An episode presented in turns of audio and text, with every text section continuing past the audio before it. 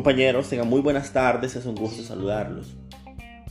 A lo largo del ciclo he ido insistiendo que esta es una materia muy práctica, que deberíamos estar en clase hablando, practicando, mm, evaluando nuestra forma de expresarnos, nuestra forma de, de convencer, nuestra forma de comunicarnos por la vía verbal y por la vía corporal. Sin embargo, por motivos que todos conocemos, que tienen que ver con la no presencialidad de este ciclo, se ha hecho mucho más complicado. En lo que a mí respecta, he intentado facilitar los contenidos de una manera sencilla, bastante teórica, eso sí, pero sencilla, con tal de cerrar en el último ciclo con algo un poquito más práctico. Lo ideal es que siempre fuera práctico, sin embargo, en el ámbito de la virtualidad se hacía complicado llegar a la almendra o al, al punto clave de la parte comunicativa. Sin embargo, hemos decidido, tal como se los había adelantado, hacer una actividad que equivale al cuarto parcial de su materia y tiene que ver con una audiencia. Una audiencia que será por la vía virtual a través del mecanismo que ustedes elijan, puede ser Teams o puede ser Google Así que eso sí quedará para ustedes, que ustedes nos pueden mandar la invitación Zoom sobre tres ejercicios. Tres ejercicios que en sí son casos hipotéticos. Los casos hipotéticos que he planteado tienen asignados roles para cada uno de ustedes y no están completamente cerrados. ¿Qué quiere decir esto? Hay, ciertos, hay ciertas cosas que se, que se leerán del caso del ejercicio que están abiertos precisamente para que ustedes puedan ahondar en ellos, puedan mm, extenderse respecto a las posibilidades del caso. Y hay otros que si realmente tienen mucha duda me pueden consultar. Los límites, por así decirlo, los iré poniendo yo. Sin embargo, necesitaba poner un bosquejo lo más pronto posible para que ustedes se fueran guiando. Con lo que está eh, escrito en los casos y ejercicios ya colgados a su aula virtual bastaría para hacer un caso.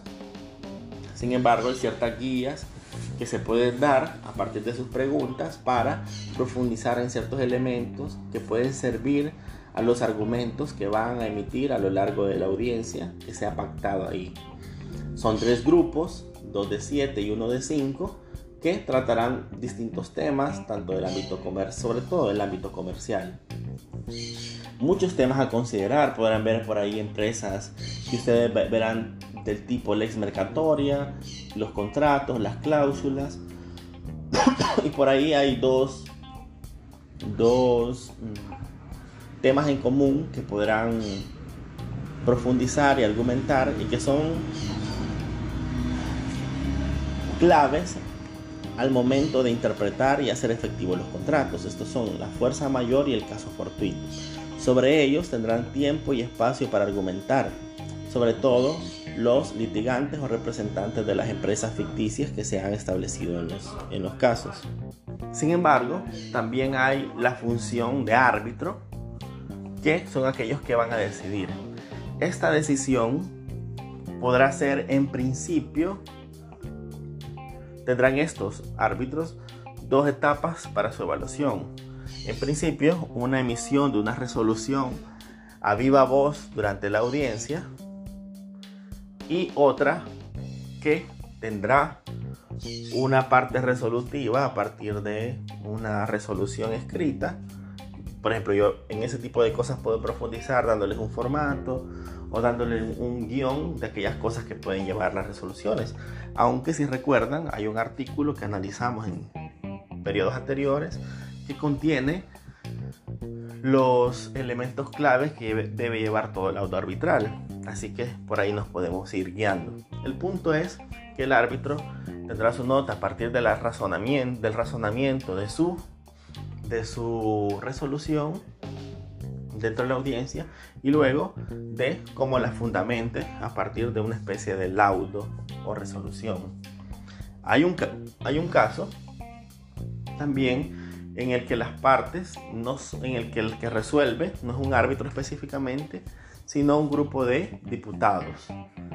en ese caso sigue las reglas, solo que no sería un laudo arbitral, sino que una, un dictamen, un dictamen legislativo, un, dictamen legal de parte de estos tres mm, diputados, pero siempre serán las dos partes del, del, de la nota, tanto la decisión que se emite en la audiencia como la fundamentación que se le dé por la vía escrita.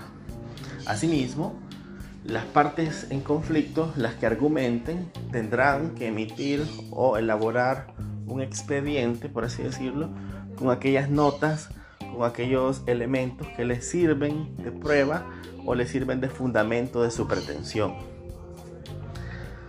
Agregando, si así fuera el caso, recortes, agregando documentos que pueden servir a su argumentación dentro del caso asignado.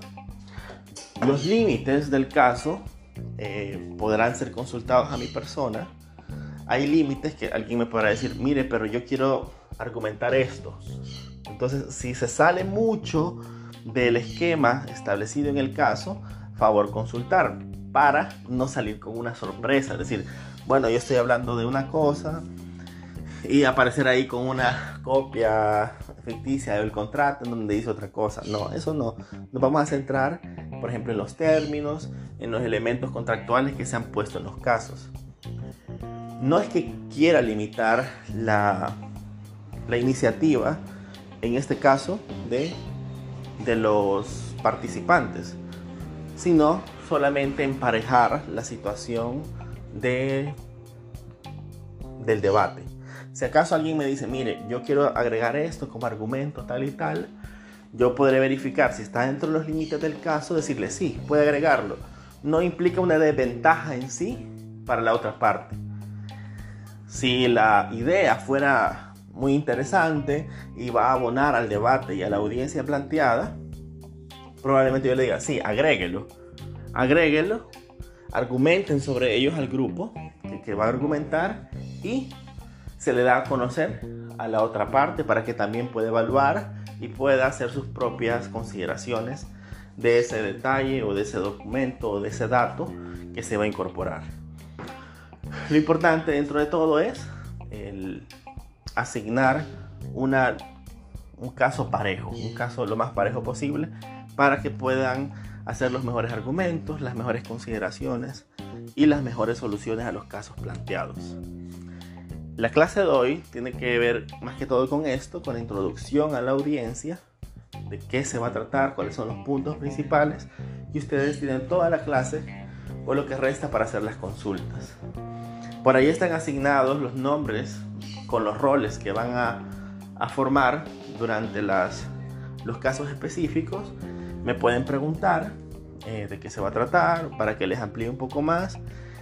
Y sobre la necesidad de reunirse con las personas, por ejemplo, los que son representantes de una empresa, los representantes de la municipalidad, los representantes de, la asamblea, en un rol específico, los árbitros, en qué tienen que ponerse de acuerdo, en qué no, la participación, puesto que es una participación en vía virtualidad, pero igual tendrán que establecer sus puntos lo más formal posible, puesto que cumplen un rol formal. Así que en ese tipo de elementos la coordinación va a ser importante con sus compañeros y también me podrán preguntar para dar ideas, para dar algún tipo de, de aval a, ciertas ideas que ustedes puedan tener. Así que esto es la clase de hoy. Lean los casos que han sido asignados, por favor, y consulten. Pueden consultar como grupo específico. Vamos a dejar una asesoría. Eh, la primera, por ejemplo, el jueves, probablemente asigne uno de los tres grupos al que está más próximo para hacer la reunión y establecer algunos detalles. Podría ser la ampliación de algunos elementos del caso para que la audiencia salga lo más interesante posible, no solo para ustedes en el debate, sino para los demás compañeros que también tendrán que estar presentes. Esto es todo por hoy. Muchísimas gracias. Feliz tarde.